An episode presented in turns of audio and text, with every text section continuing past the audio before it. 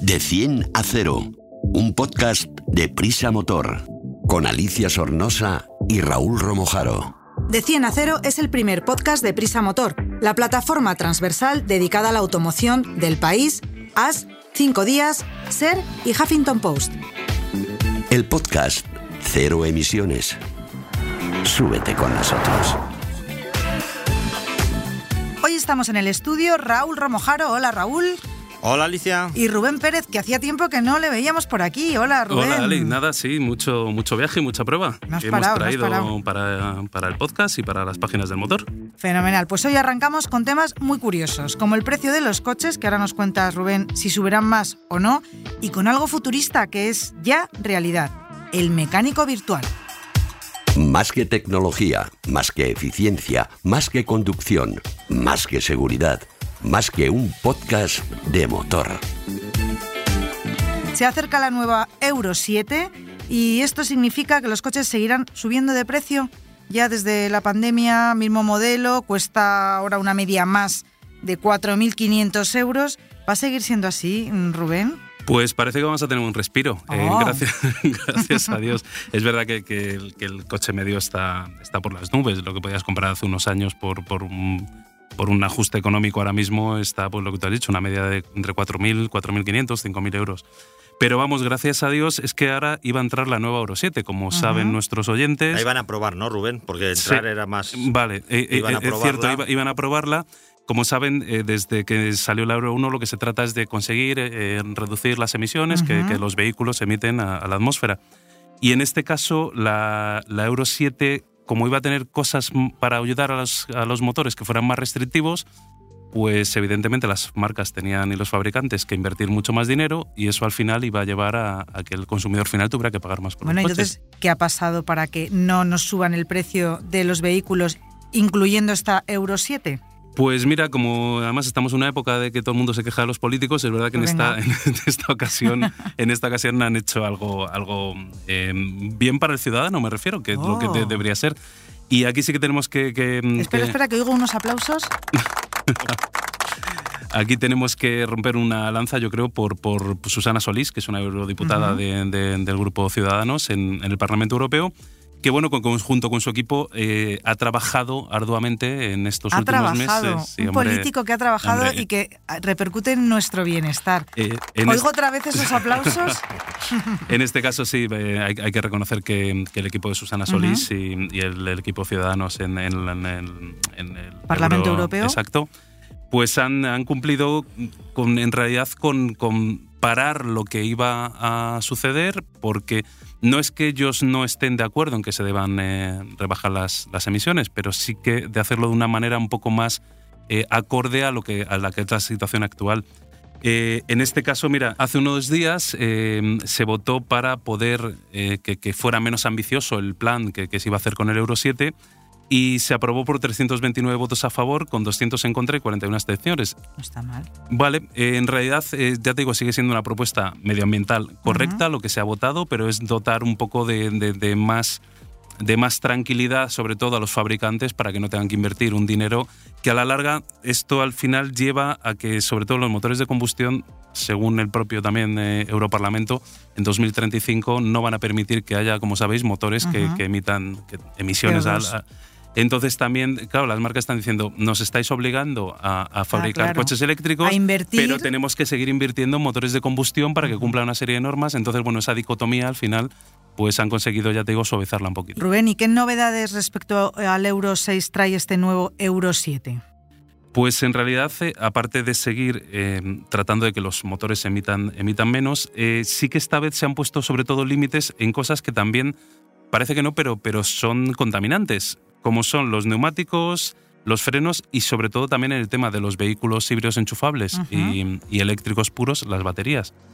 Esto quiere decir que aunque mm, eh, se debe, se está comprobando que aunque el CO2 que emiten a la atmósfera, lo que son los motores de combustión, sí que es verdad que se iba rebajando desde el año desde los años 90 cuando entró la primera Euro 1 con esta nueva eh, vamos a decir especificación sobre neumáticos se va a tratar de que aunque no parezca el caucho al, al estar en contacto con la carretera también eh, emite los frenos las pastillas al, al pinzar al pinzar con los discos de freno. Es que tú no estabas, pero de esto ya hemos hablado en otro podcast, de las emisiones de las partículas, Claro, porque micropartículas hay, de... hay dos, hay dos, digamos, fuentes principales de contaminación en el automóvil. La primera afecta al, al planeta, que son las de CO2, la famosa capa de ozono, en la atmósfera, y luego hay otra que esta afecta más a la salud de las personas, que son las partículas. ¿eh? Entonces, las partículas ya estaban, por ejemplo, los diésel que, que emiten menos CO2, pero sin embargo eh, emitían más partículas y por esto se puso de, de en marcha el famoso AdBlue para retener esas partículas, esos microcuerpos que son se respiran y son perjudiciales. Y lo mismo ocurre, como está comentando Rubén, con de los, los- las microsustancias que se desprende al frenar. ¿eh? de las pastillas de freno contra el disco, todo eso sale y los neumáticos sabemos que se desgasta. Eso que se desgasta, obviamente a algún sitio va. Entonces, eh, si se respira, si se deposita, pues es una fuente de contaminación de partícula, que es lo que ahora esta nueva normativa quiere también atajar y medir. Eh, eh, hace también mucho hincapié, ya que hablamos de frenos y neumáticos, sobre todo en el transporte pesado. Así, por ejemplo, mira, eh, la- respecto al Euro 6 en las furgonetas, eh, se propone que tenga una reducción del 60% de emisiones en general con respecto al Euro 6, por ejemplo. Y en este caso el límite que van a adoptar es de 60 microgramos el kilómetro. Ahora estamos, creo, en 80, 78, 80 y, y se va a rebajar hasta 60 microgramos el kilómetro. Hay una cosa que no he entendido, ¿microgramos o miligramos? No, no, miligramos, miligramos. Ah, vale, he, vale. metido, he metido la pata yo.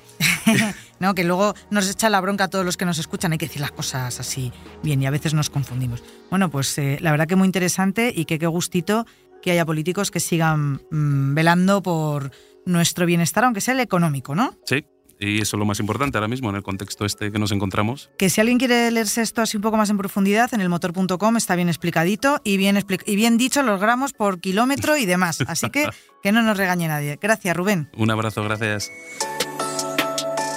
Explicamos fácil lo difícil. Raúl, es cierto lo que anunciaba al principio del podcast, que vamos a disponer de un mecánico virtual que nos va a ayudar a saber el estado de nuestro coche y así ahorrar eh, para no tener futuras averías. Un mecánico mecánico no diría yo tanto, pero sí vamos a tener un, un diagnóstico de lo que le ocurre a nuestro coche, que es el primer paso para intentar solucionarlo. Habrá manitas o gente con más conocimiento que algunas cosas las pueda hacer él, eh, porque con esta aplicación que vamos a hablar eh, te da las indicaciones, y otros simplemente pues te puede servir de ayuda para que cuando vayas al mecánico sepas un poco por dónde van los tiros y no vayas a ciegas. ¿Esto cómo, cómo se hace? O sea, esto no es que me meto en un ordenador y le hago una pregunta como si fuera... El ChatGPT. el ChatGPT. El ChatGPT, no. ¿Cómo funciona? No, hemos estado probándolo Rubén y yo, él también nos puede, nos puede contar. Es, un, es un dispositivo que se llama Carly, ahí, ahí no es que estemos haciendo publicidad de este dispositivo, es eh, eh, uno que se está intentando introducir en el mercado español con la característica que es, digamos, eh, tiene la intención de popularizarse y de ser accesible para un mayor número de, de usuarios. Hay en cualquier plataforma de compra digital hay eh, elementos o sistemas de diagnósticos del automóvil que se conectan al puesto al puerto EBD, que este puerto ya hemos ya hemos Hablado. hablado en otras ocasiones, que es lo que ahora te miran en la ITV, te pueden mirar características del coche, que es un conector que ya está en todos los coches desde el año 2002, 2003 tienen este tipo de puerto, tú te conectas ahí y los talleres, por ejemplo, conectan su, su gran aparato de diagnóstico, o en los concesionarios el propio de la marca, y ahí ven una serie de parámetros. Bien, esto digamos es a nivel profesional o a nivel de inspección técnica. Este dispositivo de Carly que la primera ventaja que tiene es que cuesta 63, 64, bueno, 65 euros, 64,80 euros, con lo cual digamos que es un precio relativamente asequible y se asocia a un teléfono móvil con Android o con, o con, Apple iPhone. o con iPhone, eh, lo asocias a una aplicación y esa aplicación se conecta con el puerto OBD a través de este pequeño dispositivo. Y ahí te empieza a ofrecer una serie de información que mucha de ella no va a sonar a chino al usuario medio, pero hay otra que, eh, que puede ser muy informativa y muy esclarecedora, porque para empezar te da una serie de errores que puede tener tu, tu o coche, sea, que ¿no? podemos detectar a tiempo un futuro problema que tengamos con el Claro. coche y lo podemos solucionar antes de llevarlo al taller y que nos cobren, por ejemplo, la mano de obra, que es bastante carita. Esa es la parte más importante porque según las propias cifras que, que Carly ha hecho, ha hecho una, un estudio con, con el Bureau of Labor Statistics, el BLS. Ellos se entienden que en Europa y sobre todo en España el llevar el coche al taller al año supone entre 500 y 2.000 euros. Más o menos es lo, es que se paga es lo que se paga por revisiones y por problemas que suele suceder.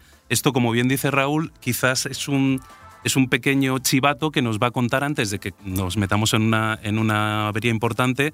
Vamos a poder tener, ya te digo, en tiempo real, gracias a la app, como dice Raúl, se conecta a través de, del puerto. Y lo mejor de todo es que em, em, ellos han utilizado un software avanzado, con esto tan de moda, con algoritmos, que le han metido, vamos a decir, una especialización en mecánica para que, ya te digo, la gente que tampoco entiende mucho sobre mecánica rápidamente un vistazo pueda ver los errores que está dando el coche, cuál es el problema, un futuro problema que pueda llegar si no se soluciona en estos momentos. Ponerme un ejemplo. Por ejemplo, falta de aceite, falta de líquido de frenos o Básicamente una pieza que esté patinando. Es cualquier error que eh, eh, envíe un aviso, haya enviado un aviso al, a, digamos, a la unidad del control del automóvil que los almacena todos, esos errores eh, te, te, aparecen ahí. Quiero decir, te podría aparecer quizá un error de baja presión de aceite, te podría aparecer, pero si tú a continuación has repuesto aceite y le has echado aceite por decir algo pues fácil y rápido, el, ese error ya no, o sea, ese fallo ya no se produciría, pero estaría, estaría en la lista, ¿no? Quiero decir, los errores en los talleres, cuando tú llevas un coche aparecen muchísimos errores, porque la unidad los va almacenando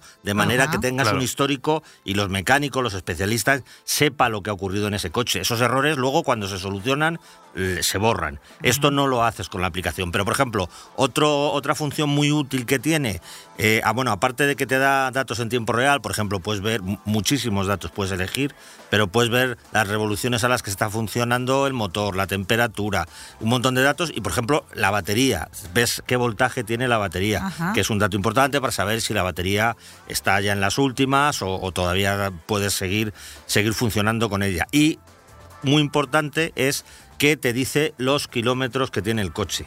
Con lo cual, ah. a la hora de comprar un coche eh, de, segunda mano, pues tú te vas con tu aparatito, lo conectas al, automóvil en cuestión y ahí vas a ver todos los registros de error que ha tenido ese coche eh, y vas a ver también el kilometraje real que, que tiene. ¿Cuál es la gracia? O, bueno, no la gracia, no quería, no quería decir la gracia, quería decir todo lo contrario. ¿Cuál es, entre comillas, la trampa? El dispositivo, 65 eh, euros.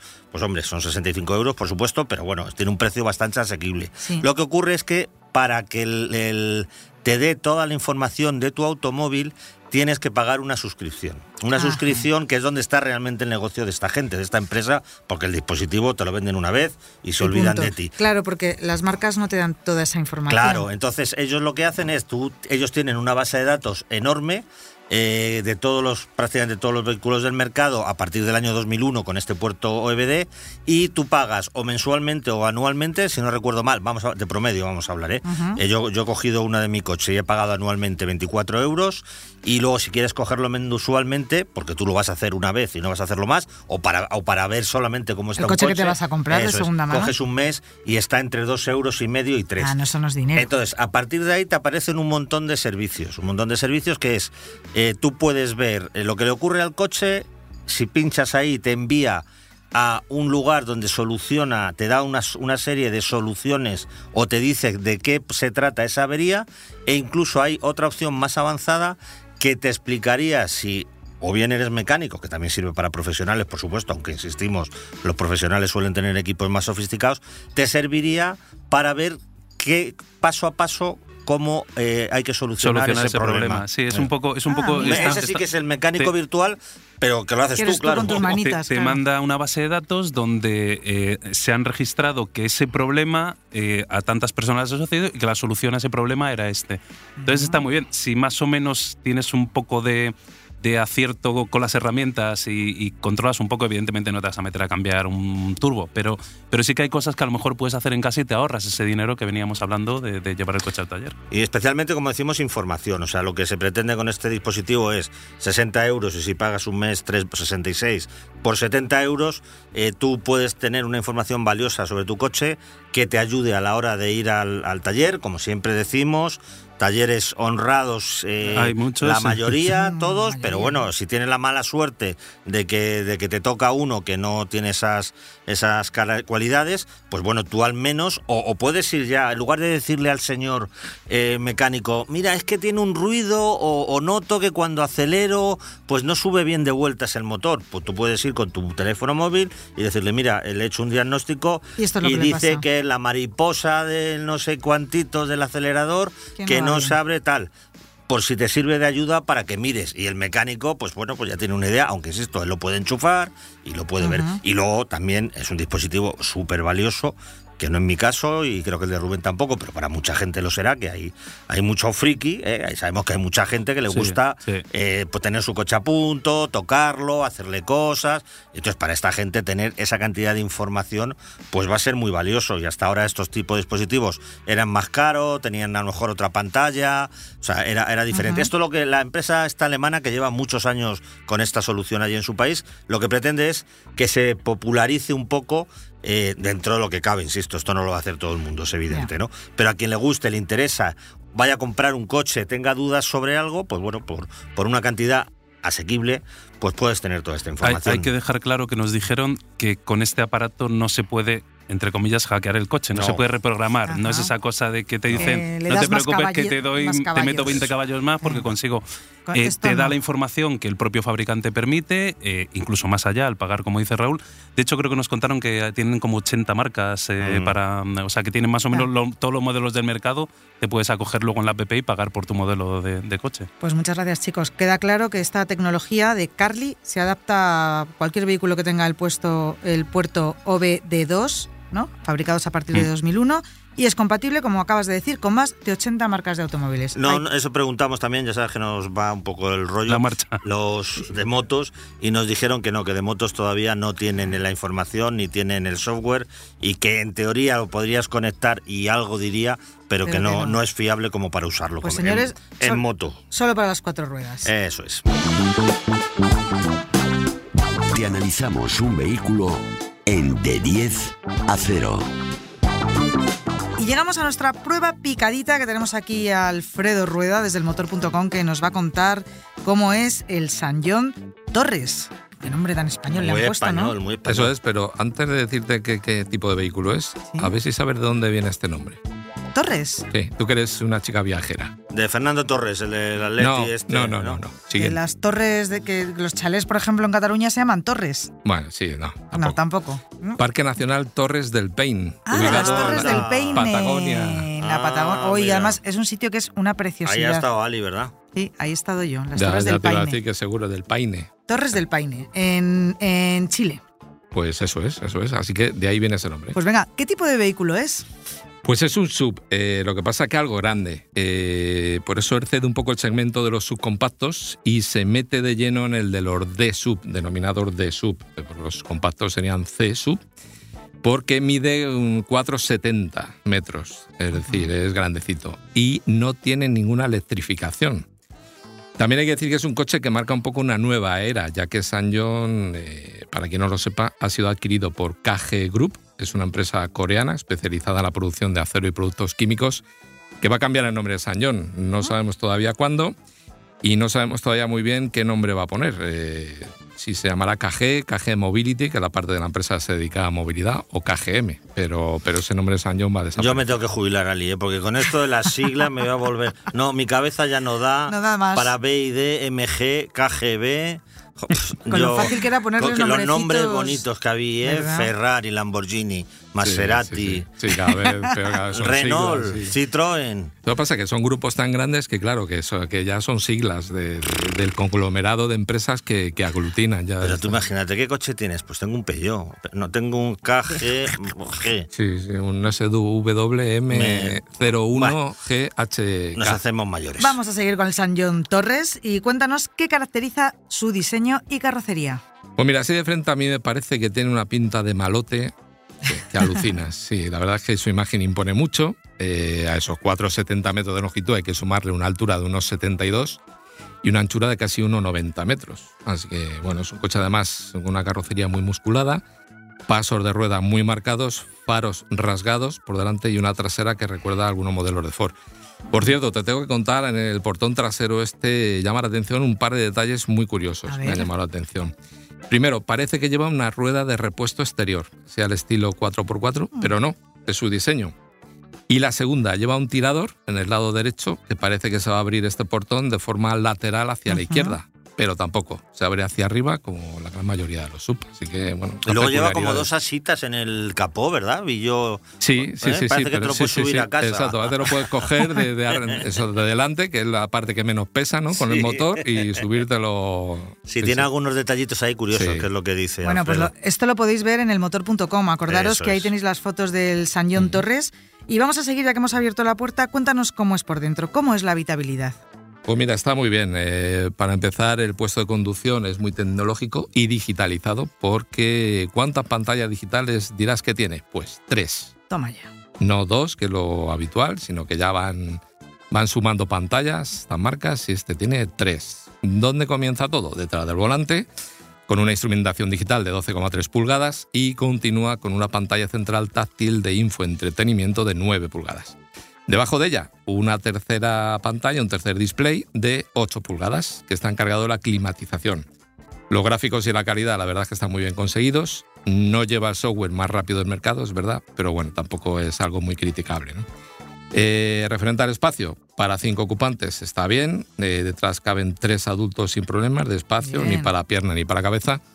Casi lo más destacable del coche en el interior es la calidad de componentes y, y de los ajustes entre estos componentes, ¿no? Porque para ser una marca generalista y con algún producto en el pasado bastante justito en este terreno de Sañón, pues este Torres vuelve a sorprender también muy gratamente, ¿no? Eh, luego también me ha llamado la atención mucho en el interior el volante, que está achatado por arriba y por abajo. Oh, La verdad es que resulta bastante futurista Sí. y muy agradable de manejar. Otra cosa es lo que transmita, como luego vamos a ver. Pero bueno, y nada, este, este interior se remata con un maletero muy grande, casi 600 litros de capacidad. Recordemos que para una longitud de 4,70 pues tenía que contar con un, con un maletero muy capaz, como es así. Y de estos 600 litros, eso sí, 136 vienen de un doble fondo bastante generoso. Si abatimos los asientos traseros, pues nos vamos hasta 1662 litros. Ahí podemos hacer una mudanza. Yo lo que, al, al hilo de esto todo. que dice Alfredo, yo no, no lo he probado el coche, lo, lo he visto y en la presentación sí que es verdad que la marca nos dejó claro eh, que es el coche que supone dentro de, la, incorporación a este grupo industrial, quieren que sea un poco el coche que abre una nueva era en, San John, eh, que como también comentaba Alfredo, pues ha tenido algunos productos eh, mejorables, también porque estaban en un rango de precio que, bueno, que lo, lo- lo permitía que fuera así, pero quieren que, con este coche demostrar al, al- al mundo, a los clientes, que San John, eh, ahora en esta nueva era, puede hacer también eh, coches de mayor calidad de lo que conocíamos hasta ahora, ¿no? Y el resultado, pues es todo esto que nos ha comentado Alfredo. ¿Cuál es el equipamiento más destacado, aparte de, de estas tres pantallas que me has comentado? Esta versión, como casi siempre los, eh, los coches que nos dejan para pruebas, es la más alta de, gala- de la gama.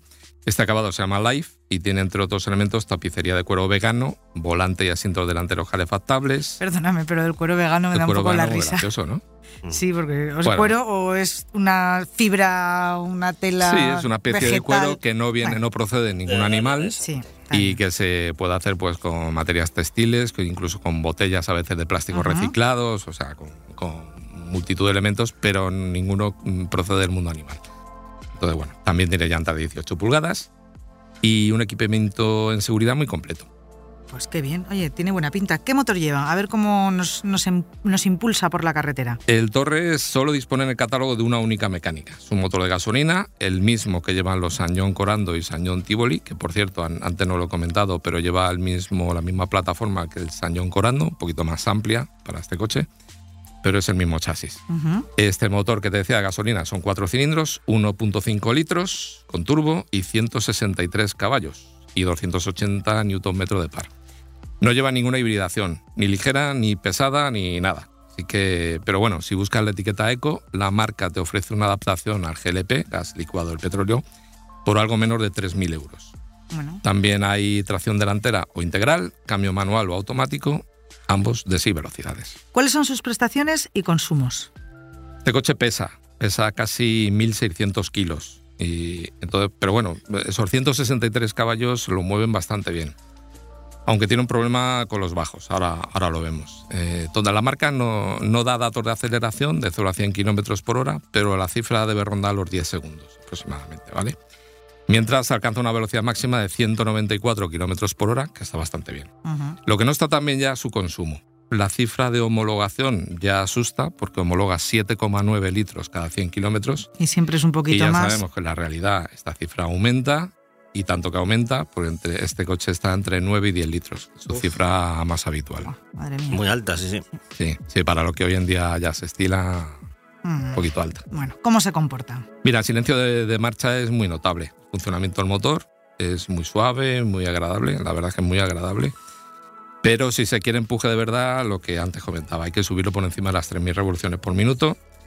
Y es que aquí se junta un poco el hambre con las ganas de comer, ¿no? Es decir, por un lado el motor no tiene muchos bajos y por otro las relaciones de la caja de cambio son bastante largas.